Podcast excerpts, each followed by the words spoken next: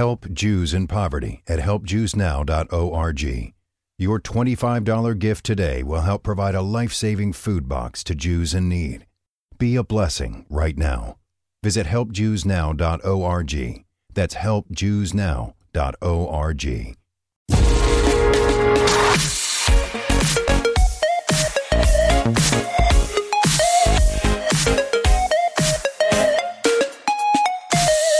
Hoy hay evento de Apple, pero no voy a hablar de eso en el episodio de hoy porque cuando estoy grabando esto sería inventarme lo que va a pasar porque aún no, no he sucedido, pero os quería hablar de una cosa que me pasó a comentarla en el episodio de ayer hablando del DC Fandom y tal, en concreto de, Batman, que sabéis que se estrena el, el 4 de marzo, y no hablé un poco de a ver, a priori tú ves el tráiler y tal y dices, pues esto en taquilla le tiene que ir muy bien. Y la verdad es que te pasas a ver el calendario y, y es probable que no le vaya tan bien como era, como es de esperar, ¿no? ¿Por qué? Pues que Batman se estrena 4 de marzo y tres semanas después llega Doctor Strange and the Multiverse of Madness, con lo cual las proyecciones de que Batman arrasa o no, pues no son muy halagüeñas, sinceramente, ¿no? Tiene un un hueso muy duro, muy duro con esta película de Doctor Strange en tres semanas, con lo cual todo lo que tenga que sacar lo tienen que hacer en tres semanas. Y una de las cosas que estamos viendo ahora en este contexto actual es que a las películas les está, les está costando recaudar y de hecho están tratando de, de, entre comillas, dejarse espacio entre ellas para que la recaudación aumente lo máximo posible. ¿no?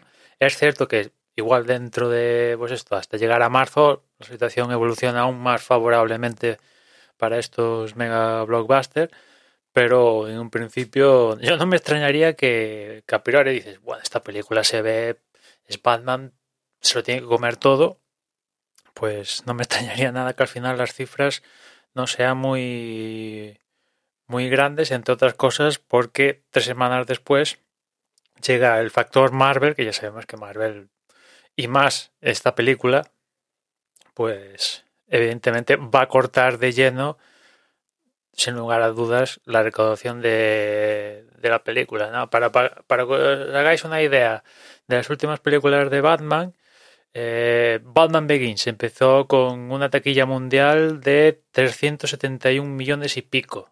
Bueno, no es tan bueno. A ver, ni mal, bien, ya no sé calcular. Es cierto que después, con la evolución de, de la trilogía con The Dark Knight y The Dark Knight Rises, la cosa ya subió exponencialmente. Ya las dos pelis superaron los mil millones en, en taquilla. Después, eh, la Batman de Tim, Tim Burton, pues se quedó en, en 251 millones y pico en recaudación mundial. Y ya no quiero mencionar ni Batman Forever ni ni otras gaistas, porque ya son el, bueno, ya no llegan ni, a 300, ¿no? Pero oye, no me extrañaría que que esta de, de Batman pues se quede no, no llega a superar a los mil millones me cuesta mucho verlo, ¿no? aún estando en una situación idílica de que todos los cines abiertos se puede ver sin problemas, bla, bla, bla. Una situación antes de la pandemia, pongamos, ¿no? Aún así, me cuesta ver que llegara a mil millones, pues porque es que no hay, no hay espacio para verlo, ¿no? Ya digo. Si me dijeras que entre gran película y gran película hay más espacio de tiempo, vale, pero es que aquí en, en tres semanas, pues seguramente, igual el primer fin de semana seguramente hará más de 100 millones, seguro, casi con total seguridad. Eh, estaría muy bien que, que hiciera que casi la mitad de lo que recaudan lo, lo, hará en el primer fin de semana. Pero bueno, de todas maneras, todo esto es tan a la vez tan volátil, ¿no? Estamos viendo como las películas Sí, parece que el fin de semana de estreno, pues eso, digamos, se ha recuperado, pero el tema de recaudar eh, les está costando un huevo y parte del otro, y después está el factor China, ¿no? Si tu peli se estrena en China en buenas condiciones, pues evidentemente tu taquilla se multiplica casi por dos. Y en algunos casos tres, cuatro, dependiendo. Y si tu película, por lo que sea, un actor dice una palabra que no le gusta al régimen chino o lo que sea, y tu película ya no se estrena, pues evidentemente tu recaudación de multiplicarse por dos, tres, pues se queda en... no se queda en cero, evidentemente, pero tus proyecciones de recaudar la leche se quedan en... bajan demasiado, ¿no? Que es un poco lo que le ha pasado a, a las películas estas últimas de Marvel, que sí, han funcionado, vale, perfecto, genial, Sanchi, Black Widow y todo lo que tú quieras, pero no han llegado a estrenas en, en taquilla. Si se hubieran estrenado en, taquilla, el, el, público chino las hubiera devorado y la taquilla se hubiera multiplicado por, bueno, pues casi al mismo nivel que, que Fast and Furious 9, ¿no? Que vas a ver los números de Fast and Furious 9 en recaudación de taquilla y ves que, que la pasta que han sacado de China es que es increíble, ¿no?